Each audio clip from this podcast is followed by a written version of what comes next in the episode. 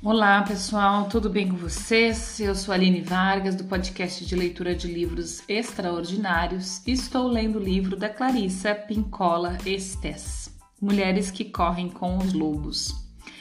Primeiramente, pessoal, eu queria falar sobre ontem que eu não fiz episódio. Para quem acompanha sempre aqui, né, todos os dias, provavelmente notou isso. É, e eu queria falar também sobre esse processo, sabe? Eu acho que é até bom para que as pessoas reflitam.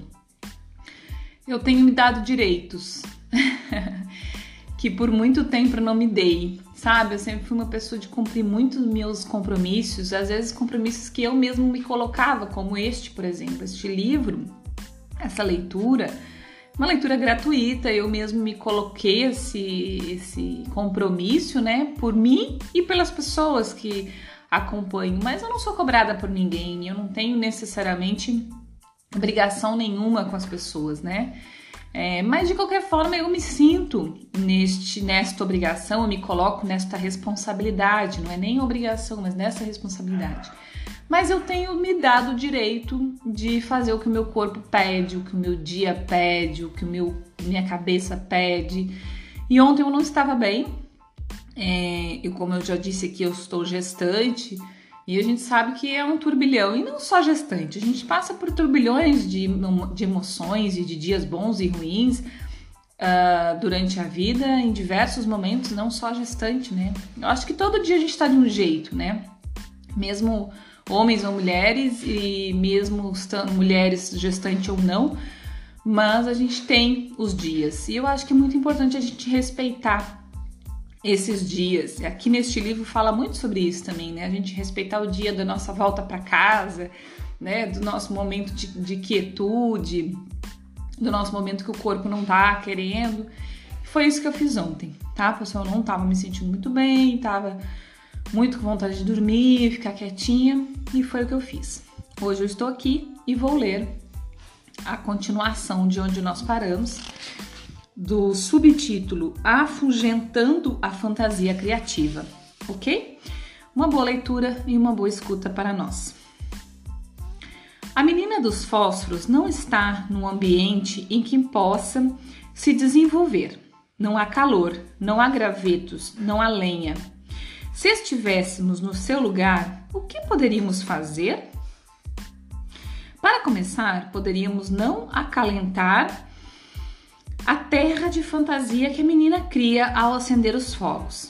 Existem três tipos de fantasias. O primeiro é a fantasia do prazer, uma espécie de sorvete mental, exclusivamente destinada à fruição, como quando sonhamos de olhos abertos. O segundo tipo de fantasia é a formação intencional de imagens. Essa fantasia é como uma sensação de planejamento. Ela é usada como veículo para nos levar a agir. Todos os sucessos psicológicos, espirituais, financeiros e criativos começam com fantasias dessa natureza. E existe ainda o terceiro tipo, aquela fantasia que paralisa tudo, é o tipo de fantasia que impede a ação adequada nos momentos críticos. Infelizmente, é essa fantasia criada pela menina dos fósforos. É uma fantasia que não tem nada a ver com a realidade. Ela está relacionada, sim, à sensação de que não há nada a ser feito, mesmo que não faz diferença se mergulhar, mergulhamos numa fantasia vã. Às vezes, essa fantasia está na mente da mulher.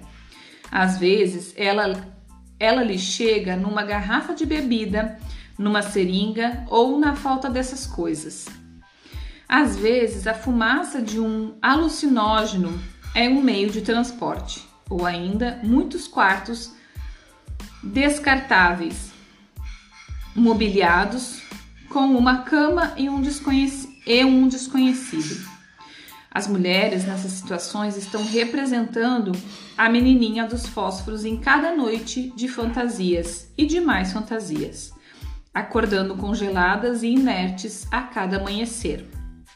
Existem muitas formas de perder o rumo, de perder nosso foco de atenção. E o que poderá reverter essa situação e restaurar, restaurar a autoestima e o amor próprio? Temos de descobrir algo muito diferente do que o que a menina dos fósforos tinha. Precisamos levar nossas ideias para um lugar onde elas encontrem apoio. Esse é um passo enorme, concomitante com a volta ao foco de atenção. Encontrar um lugar propício. Pouquíssimas mulheres têm condição de criar apenas com o próprio gás. Precisamos de, de todos os estímulos que pudermos encontrar a maior parte do tempo, as pessoas têm ideias fantásticas. Vou pintar aquela parede de uma cor que eu aprecie. Vou bolar um projeto com o qual toda a cidade se envolva. Vou fazer uns azulejos para o meu banheiro e, se eu realmente gostar deles, vou vender alguns. Vou voltar a estudar. Vou vender a casa para viajar. Vou ter um filho, deixar isso e começar aquilo seguir o caminho, seguir o meu caminho, me organizar, ajudar a corrigir essa ou aquela injustiça, proteger os dessass... desculpa, os desassistidos. Esses tipos de projetos precisam ser acalentados e alimentados. Eles precisam de apoio vital, de pessoas carinhosas. A menina dos fósforos está aos, fra... aos frangalhos. Como diz a velha canção folclórica esteve por baixo tanto tempo que até lhe parece que está por cima. Nada pode vicejar nesse nível. Queremos nos colocar em situações nas quais, como as plantas e as árvores, possamos nos voltar para o sol, mas é preciso que haja um sol.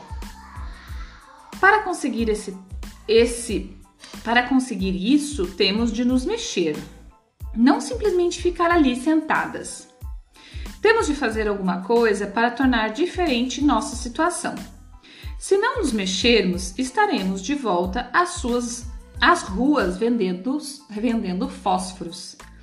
Amigos que a amem e que tenham carinho pela sua vida criativa são os melhores sóis do mundo. Quando uma mulher, como a menininha dos fósforos, não tem nenhum amigo, ela também se sente congelada de angústia, bem como às vezes de raiva. Mesmo que se tenha amigos, elas podem, eles podem não ser sóis. Eles podem confortá-la em vez de mantê-la informada das suas circunstâncias cada vez mais gélicas. Eles a consolam, mas isso é muito diferente do cuidado e carinho. O cuidado e o carinho levam a mulher de um lugar para o outro, eles são como cereais matinais psíquicos. A diferença entre o consolo e o cuidado e carinho é a seguinte: se você tem uma, uma planta que está doente porque você a mantém num armário escuro e você lhe diz palavras tranquilizadoras, isso é consolo. Se você tira a planta do armário e a põe ao sol, lhe dá algo para beber e depois conversa com ela, isso é cuidado e carinho. Uma mulher enregelada, enregelada, sem cuidado e sem carinho, tem a propensão a se voltar para incessantes fantasias hipotéticas. No entanto, mesmo que ela esteja nessa condição de enregelamento, especialmente se ela estiver numa situação dessas, ela deve recusar a fantasia consoladora é que esse tipo de fantasia nos deixará mortas sem a menor dúvida. Você sabe como essas fantasias letais se apresentam. Um dia, quem sabe, se ao menos eu tivesse, ela vai mudar.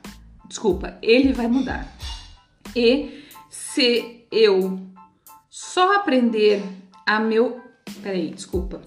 Se eu só aprender a meu controlar, acho que é a me controlar, quando eu realmente estiver pronta, quando eu tiver XYZ suficiente, quando as crianças crescerem, quando eu me sentir mais segura, quando eu encontrar outra pessoa e logo que eu, e assim por diante. A menininha dos fósforos tem uma avó interna que, em vez de, de gritar com ela: acorde, levante-se. Não importa a que custo, descubra um lugar quente. Prefere levá-la para uma vida de fantasia, levá-la para o céu. Mas o céu não vai ajudar a mulher selvagem, a criança selvagem, acuada ou a menininha dos fósforos nessa situação. Essas fantasias consoladoras não devem ser detonadas. Elas são distrações sedutoras e letais que nos afastam do trabalho verdadeiro. Vemos a menininha dos fósforos fazer uma espécie de permuta, um tipo de comércio fal... Ma... desculpa, um tipo de comércio maléfico. Quando ela vende os fósforos, os únicos objetos que possui que poderiam aquecê-la. Quando as mulheres estão desconectadas do amor benéfico da mãe selvagem, elas estão vivendo com o equivalente a uma dieta de subsistência no mundo exterior. O ego mal consegue se manter vivo, recebendo o mínimo de alimento de fora e voltando a cada noite do ponto de onde começou, sem parar. Ali a menina adormece, exausta. Ela não pode despertar para uma vida com um futuro porque sua desgraça é como um gancho no qual ela se pendura todos os dias. Nas iniciações, passar algum tempo sob condições difíceis faz parte de uma separação forçada da acomodação e do conforto. Como transição iniciática, esse período tem seu término e a mulher recém-preparada começa uma vida criativa e espiritual revitalizada e esclarecida. No entanto, poderia ser dito que as mulheres na situação da menininha dos fósforos foram envolvidas numa iniciação que deu errado. As condições hostis não servem para um aprofundamento, só para dizimar. É preciso que elas escolham um outro local, outro ambiente, com tipos diferentes de apoio e de orientação. Historicamente, e em especial na psicologia dos homens, a doença, o exílio, o sofrimento são muitas vezes compreendidos como uma separação iniciática, ocasionalmente com enorme significado. No entanto, para as mulheres, há outros arquétipos iniciáticos que têm origem na psicologia e no físico da mulher. Dar à luz é um deles. O poder do sangue é outro assim como estar apaixonada ou ser objeto de um amor benéfico, receber a bênção de alguém que lhe admira, receber ensinamentos profundos e positivos de alguém mais velho do que ela.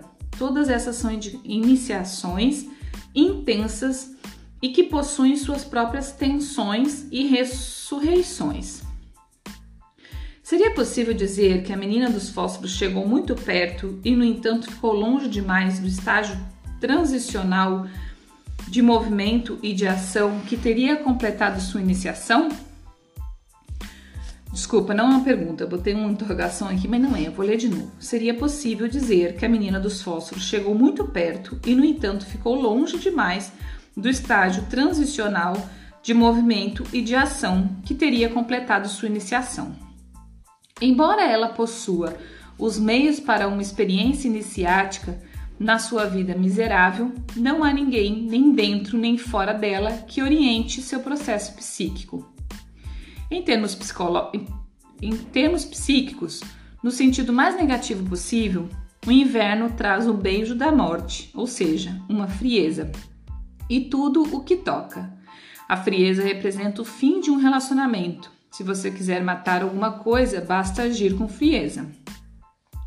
Assim que vemos congelados nossos sentimentos, nosso pensamento ou nossa atividade, o relacionamento não é mais possível.